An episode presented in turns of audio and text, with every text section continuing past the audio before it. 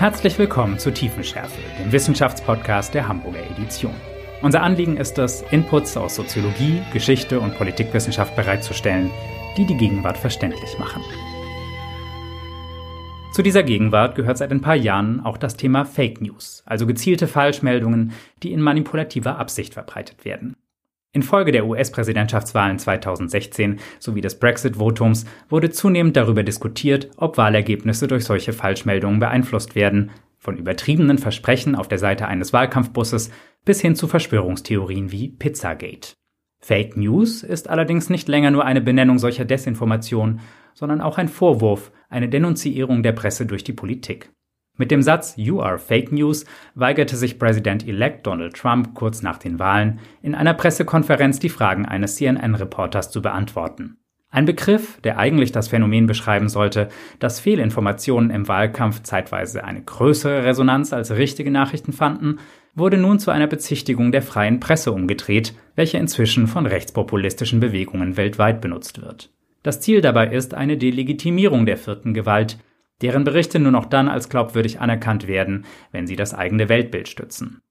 Obwohl Fake News in ihren verschiedenen Bedeutungen ein nicht zu ignorierendes Problem des aktuellen politischen Diskurses sind, sollten sie jedoch auch nicht zum Anlass einer allzu verklärenden Rückschau werden.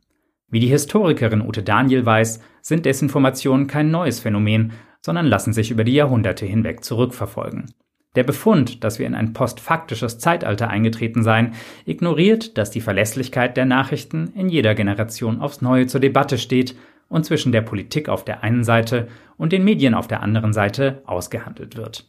Debatten über gezielte Falschmeldungen, wie auch ihr Lancieren, sind nicht neu, sondern die gesamte Moderne hindurch zu finden. Und eine Delegitimierung der Presse durch die Politik wurde auch von Politikerinnen und Politikern unternommen, denen wir eigentlich uneingeschränkt zugestehen würden, nicht autoritär, sondern demokratisch zu sein. Die Analyse dieses Spannungsverhältnisses zwischen Politik und Medien ist das Spezialgebiet von Ute Daniel, die an der TU Braunschweig als Professorin neuere Geschichte lehrt.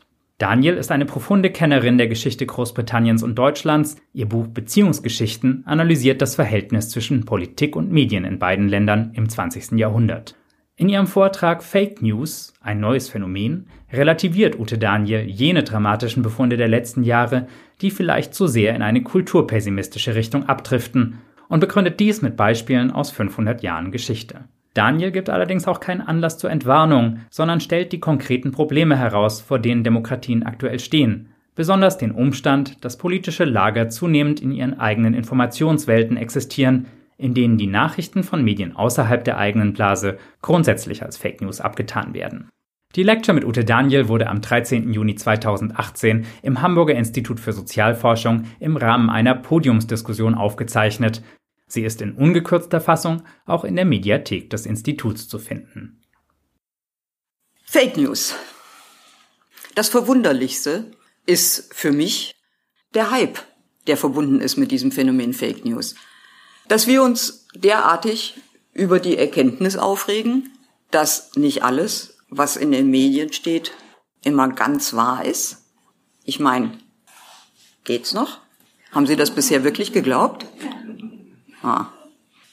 Historisch betrachtet ist das alles tatsächlich, wie ich aus Ihrer Reaktion sehe, wussten Sie das eigentlich schon, alles andere als außerordentlich. Die Erkenntnis, das, was in den Medien steht, mal mehr und mal weniger wahr ist. Das gilt auch für frühere Zeiten.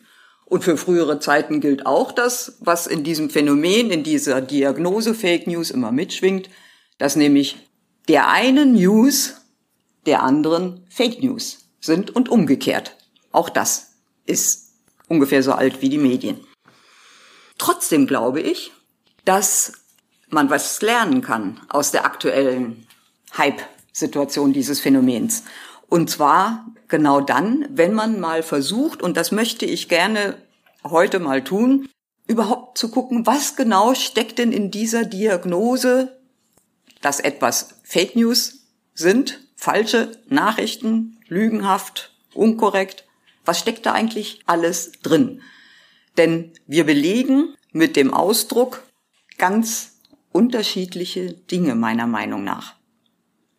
Und das will ich Ihnen heute mal vorstellen in einem ersten Versuch und mit Ihnen darüber diskutieren.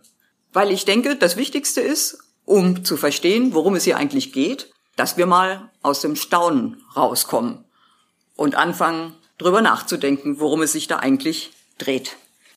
Zu dem Zweck möchte ich Ihnen einen, wie gesagt, ersten Versuch, das können Sie mir gerne auseinandernehmen, aber Sie können es auch anreichern vielleicht, vielleicht fällt Ihnen noch was besonders Gutes ein, was ich vergessen habe. Ich stelle Ihnen einen Versuch vor, mal vier Ebenen zu unterscheiden, die drin stecken können in dieser Diagnose der Fake News. Und dann schauen wir mal, was Sie damit machen. Die erste Ebene, das ist die simpelste, die simplen Diagnosen, Feststellungen, dass es Falschmeldungen gibt. Das ist, wie gesagt, so alt wie die Medien selbst sind. Wer eine frühere Version dieser Diagnose sich anschauen möchte, kann im Internet, das gibt es online, mal hineinschauen in das sogenannte Betrugslexikon, das ist der Titel, von Georg Paul Hönn. Das ist 1721 das erste Mal erschienen und hatte Riesenauflagen. In diesem Betrugslexikon von A bis Z, alle Betrügerformen, die ihm eingefallen sind, stehen da drin. Unter Z firmieren die Zeitungsschreiber. Und was Hönn herausholt an, er detailliert das durchaus, herausholt an äh, äh, lügenhaften oder falschen Zeitungsmeldungen, dem hat im Grunde genommen die Medienforschung seither nicht allzu viel hinzuzufügen. Er weiß schon, es gibt parteiliche äh, oder konfessionell gebundene Nachrichtengebung. Es gibt Erfindungen und Ergänzungen, äh, die nur dazu dienen, die Zeitung voll zu bekommen, kennen wir heute auch. Ähm, es gibt ähm, äh, eine unendliche Fülle von Nachrichten, Meldungen, die eigentlich kein Mensch wissen muss, vor allen Dingen Klatschmeldungen aller Art. Es gibt ähm, ähm, das systematische Fehlinformieren in Kriegszeiten, eigene Niederlagen verschweigen, eigene Siege, aufba Siege aufbauschen und so weiter. Oder Auftragsarbeiten zweifelhaften Wahrheitsgehaltes für ruhmsüchtige Zeitgenossen. All das haben wir heute auch. Also, da werde ich jetzt nicht weiter drauf eingehen. Das zweite, was gemeint sein kann, wenn die Rede ist von Fake News, ist so etwas wie eine Nachrichtenmanipulation zweiter Ordnung. Nämlich die Verwendung von absichtlich lancierten Falschmeldungen, um die Presse, damals gab es nur die Presse, die Zeit, aus der ich jetzt mein Beispiel wähle, um die Presse als Nachrichtenmedium zu entwerten. Hier geht es also nicht um die Falschmeldung als solche, sondern warum die Falschmeldung bewusst lanciert worden ist. Ein wunderschönes Beispiel gibt es dazu von Friedrich dem Großen, dem preußischen König. Der hat nämlich 1767 bewusst eine Falschmeldung in die Zeitung einrücken lassen unter der Überschrift Potsdamer Hagelwetter wird in diesem gefakten Zeitungsartikel ein Hagelsturm beschrieben, der angeblich über Potsdam niedergegangen ist und fürchterliche Verwüstung angerichtet hat. Nun liegt Potsdam bekanntlich nicht am Orinoco, sondern mitten in Preußen. Äh, es ist die preußische Residenzstadt und daneben liegt Berlin. Das heißt, die Zeitungsleser wussten alle, dass es diesen Hagelsturm nicht gegeben hat.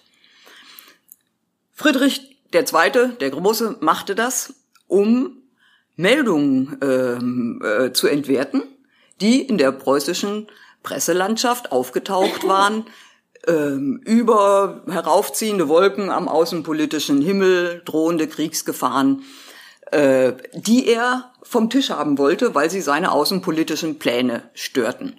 Und dazu griff er zu dem Mittel, die Zeitung als Nachrichtenmedium so zu entwerten, dass auch das, was darin stimmte, nicht mehr geglaubt wurde.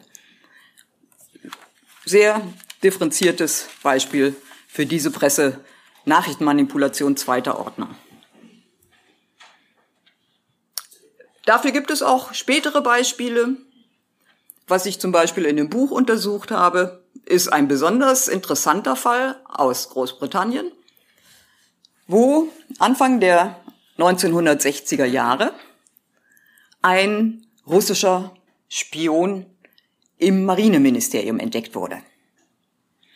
Daraufhin hat die Londoner Presse, die schon damals berüchtigt war als Skandalpresse, und äh, eine, die ihre Nachrichten mit durchaus zweifelhaften Methoden zum Teil zusammenstellte, angefangen wie wild zu berichten über mögliche äh, Förderer und Schützer dieses Spions, der da entdeckt worden war im Marineministerium. Und äh, als herauskam, dass dieser Spion homosexuell war, wurde nach homosexuellen Verbindungen im Marineministerium gesucht, die diesem Spion zunutze gekommen sein könnten. Und Sie, Sie können sich das alles vorstellen, Sie wissen, wie sowas läuft. Das ging so weit, dass der damalige konservative Premierminister Macmillan begann zu befürchten, dass seine Regierung ernsthaft Schaden nehmen würde und er griff nicht wie Friedrich der Große zu einer Nachricht, das hätte nichts geholfen, sondern er hatte ein stärkeres Instrument, um die Presse unglaubwürdig zu machen. Er berief ein sogenanntes Tribunal ein, das hieß wirklich so, das ist ein Rechtsmittel, was in der britischen Verfassung völlig äh, legitim ist. Er berief ein Tribunal ein, das öffentlich tagte, jedenfalls vielfach öffentlich, manchmal geheim, wo gut 40 Journalisten vorgeladen wurden, die nun öffentlich darüber Auskunft geben mussten, was die Quellen für ihre ganzen Verdächtigungen, Skandalgeschichten über den Spion und seine angeblichen Beziehungspersonen im Marineministerium oder sonst wo geschrieben hatten. Und sie mussten also ihre Quellen aufdecken. Das führte zu dem größten Fiasko der britischen Presse wahrscheinlich überhaupt. Ich weiß nicht. Ich glaube nicht, dass es jemals was Vergleichbares gegeben hat. Denn die meisten Journalisten mussten zugeben, dass sie erfunden hatten, Interviews gefaked hatten mit Personen, die sie gar nicht interviewt hatten, dass sie Nachrichten ungeprüft von woanders übernommen hatten und als Tatsachen ausgegeben. Kurzum, das Ganze war super peinlich für die Londoner Presse.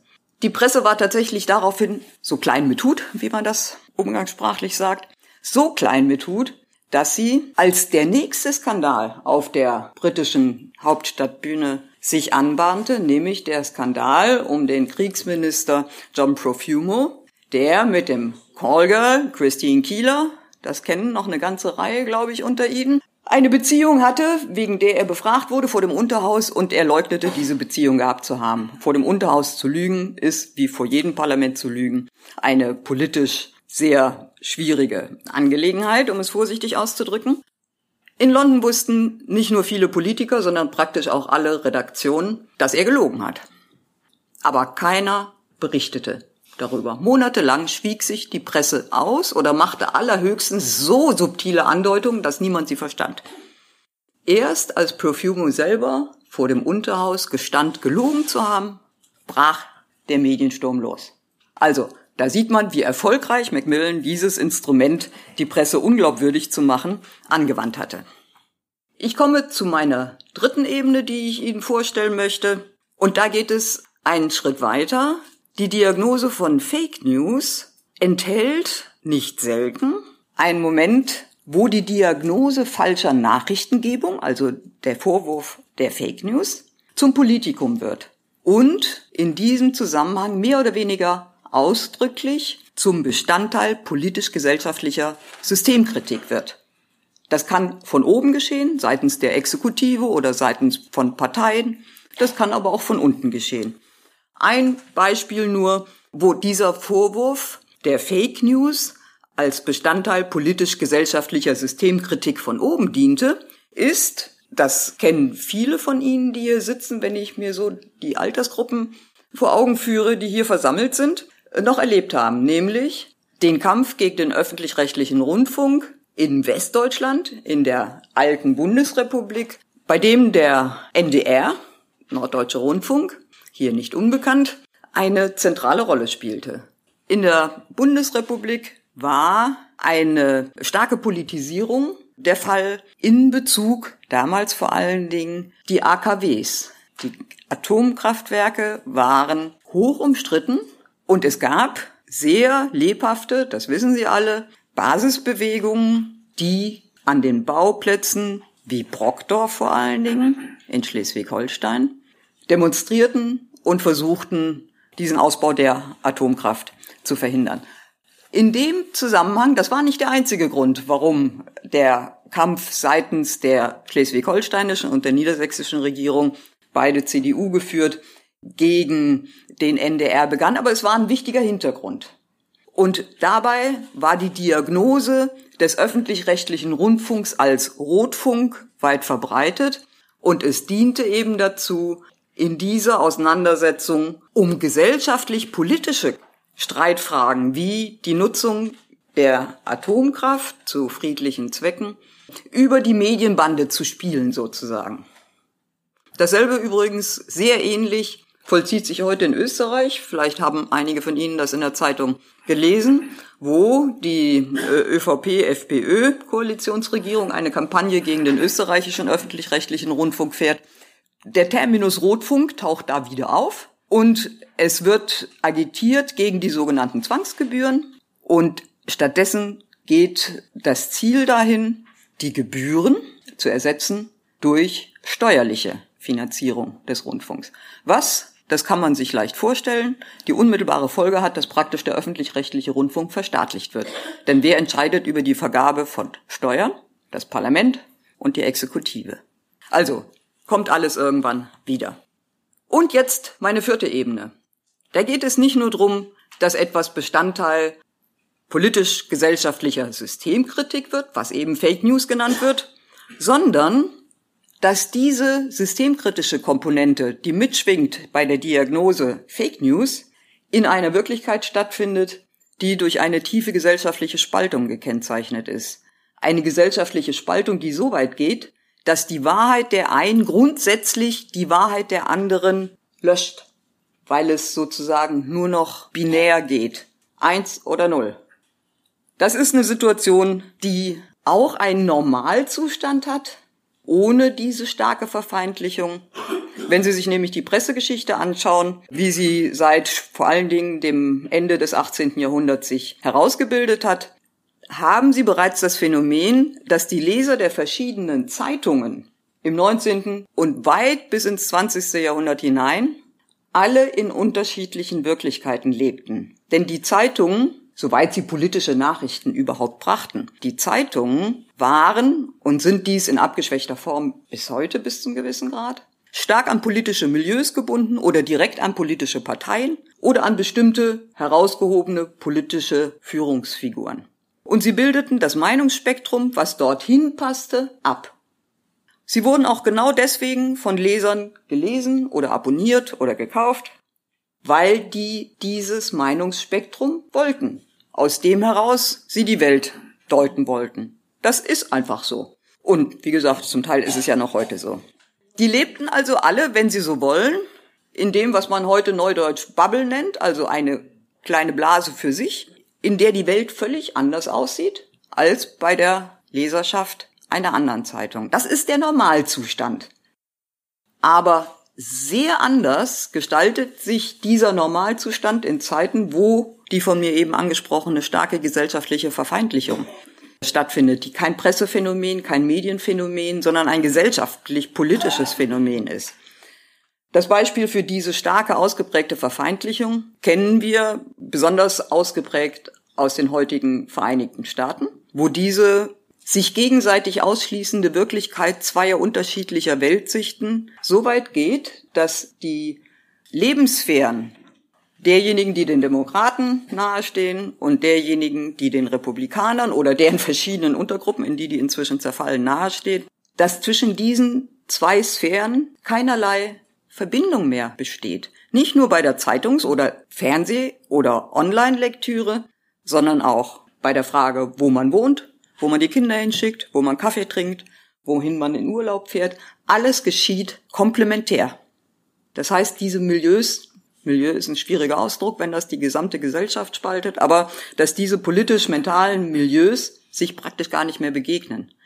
Und dass das, was in den Medien Fake News heißt, nicht mehr nur falsche Nachrichten sind, sondern jeweils Angriffe auf die andere Seite oder das Negieren der eigenen Seite durch die anderen.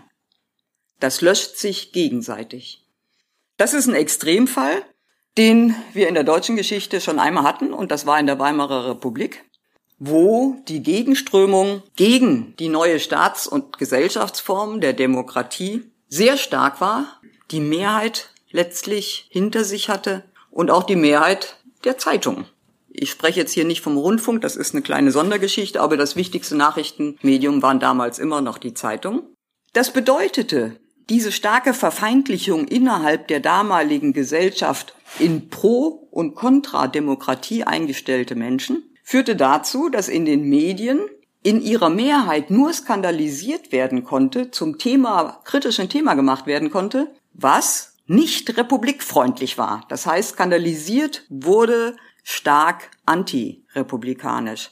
Das bedeutete unter den konkreten Bedingungen der Weimarer Republik, dass Gegenstand von Skandalen überwiegend die Sozialdemokraten waren, denn die Tatsache, dass die Sozialdemokraten an den Regierungen beteiligt sein konnten unter den Bedingungen des neuen allgemein gleichen und direkten Wahlrechts, war einer der Hauptkritikpunkte der Demokratiegegner.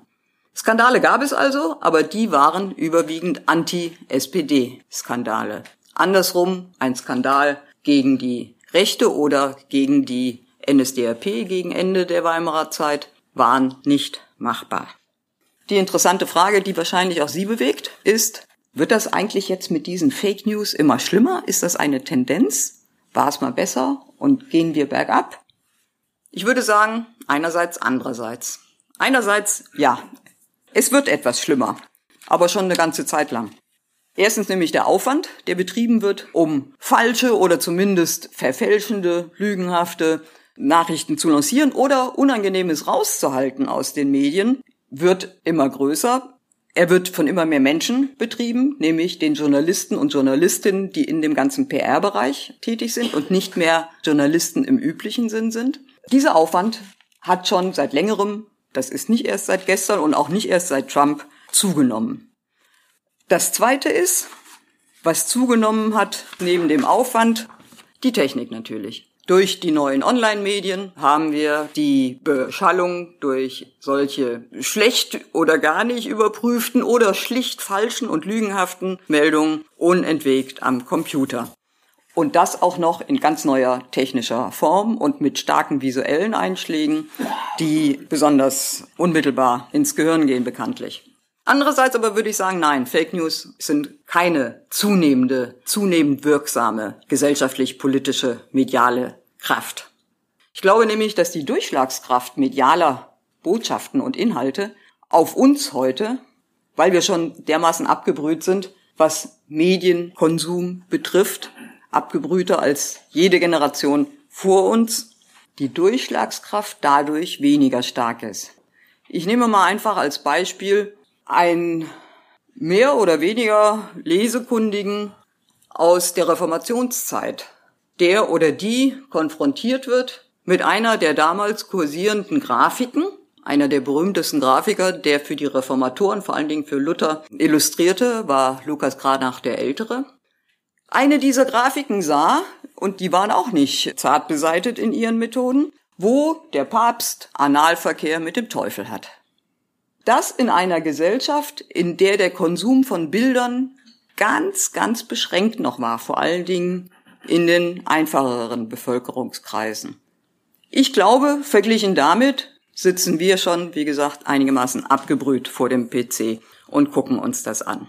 Man sollte sich also, das ist mein Schlussplädoyer, hüten vor der chronologischen Illusion, zu der die Menschheit offensichtlich neigt. Also vor der Illusion, die Geschichte der Menschheit oder der Medien liefe eindeutig auf etwas zu, sei es aufsteigend in Richtung immer Besseres oder absteigend im Sinn von, es wird immer schlimmer. Für diese vor allen Dingen absteigende Linie durch die Geschichte durch, wo dann ganz unten wir kommen und alles ist ganz schrecklich, waren schon immer Medien ganz besonders beliebte Wirtstiere. Indem nämlich an den Medien der Kulturverfall, der Abstieg der Gesellschaft ins Bodenlose illustriert wurde. Im 17. Jahrhundert war das Skandalmedium für diese Klagen die Oper die Unzucht hoch drei, Sittenlosigkeit an den Höfen, grauenhaft. Im 18. Jahrhundert waren es die Romane, speziell von Frauen gelesen. Das ist auch häufig das Modell, dass es über die Frauen den Eingang, das Übel in die Gesellschaft findet. Im 19. Jahrhundert nochmal die Frauen, insbesondere Arbeiterfrauen als Leserinnen der berüchtigten Kolportageromane, billige Romanformen, oft in Fortsetzungsfolge auch, die äh, schlechtes Niveau hatten. Im 20. Jahrhundert, das wissen Sie alle, Kino, Fernsehen und dann die Online-Medien als die Übeltäter, die alles kulturell und politisch und überhaupt zum Absturz bringen. Besser wäre es meiner Meinung nach, und damit komme ich zum Schluss, besser wäre es als diese Scheinkausalitäten des Medialen zu nutzen, direkt darüber zu reden, was es eigentlich ist, worum es da geht. Und ich glaube, zum Ausdruck würde dann eher kommen, was jetzt verdeckt bleibt, dass es nämlich darum geht, wie wir eigentlich leben wollen und was die Ängste sind, die uns den Eindruck vermitteln, dass wir so nicht leben können. Ich danke für Ihre Aufmerksamkeit.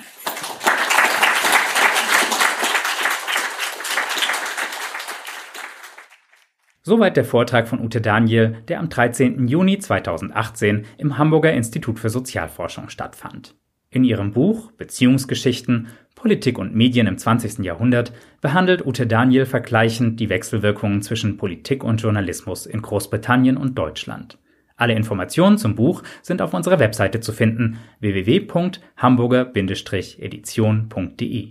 In den Show Notes dieser Episode ist auch eine kostenlose Leseprobe verlinkt. Das Verhältnis zwischen Demokratie und Postfaktischem ist auch das Thema eines Buches, das im Herbst 2019 in der Hamburger Edition erschienen ist, nämlich Brüchige Wahrheit zur Auflösung von Gewissheiten in demokratischen Gesellschaften der französischen Autorin Myriam Revaud-Dallon. Darin geht die politische Philosophin der Frage nach, wie sich Wahrheit in der Öffentlichkeit konstituiert und sie dechiffriert die Grundlagen aktueller populistischer Debatten. Auch dieses Buch ist auf unserer Webseite zu finden und in den Shownotes verlinkt. Dazu passend widmet sich auch das aktuelle Heft des Mittelweg 36 Lug und Trug, so der Titel, genauer der Frage, inwiefern Täuschungen ein fester Bestandteil menschlicher Gesellschaften sind.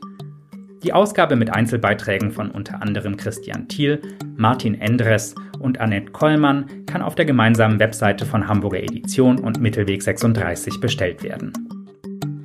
Fragen, Anregungen und Kritik erreichen unser Team am besten per E-Mail an die Adresse verlag@hamburger-edition.de. Wir sind auch auf Twitter zu finden und zwar unter dem Handle hh-edition. Wir freuen uns über alle Rückmeldungen, besonders was Themenvorschläge für weitere Folgen angeht. Wenn Sie einmal im Monat ein Update von uns erhalten möchten, können Sie auch unseren Newsletter abonnieren. Wir informieren darin nicht nur über neue Bücher, sondern auch über wissenschaftliche Tagungen und Konferenzen, über Wissenswertes aus der Buchbranche sowie über Podcasts und andere Medienfeatures unserer Autorinnen und Autoren. Sie finden unseren Newsletter auf unserer Homepage sowie in den Show Notes. Das war es von uns. Bis zum nächsten Mal.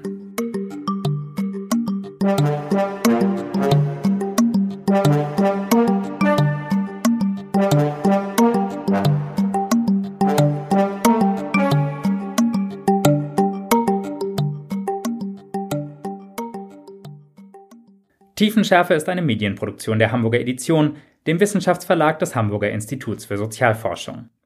Die von uns verwendete Musik und alle Soundeffekte unterliegen Creative Commons Lizenzen. Die Urheberinnen und Urheber sind in den Shownotes aufgeführt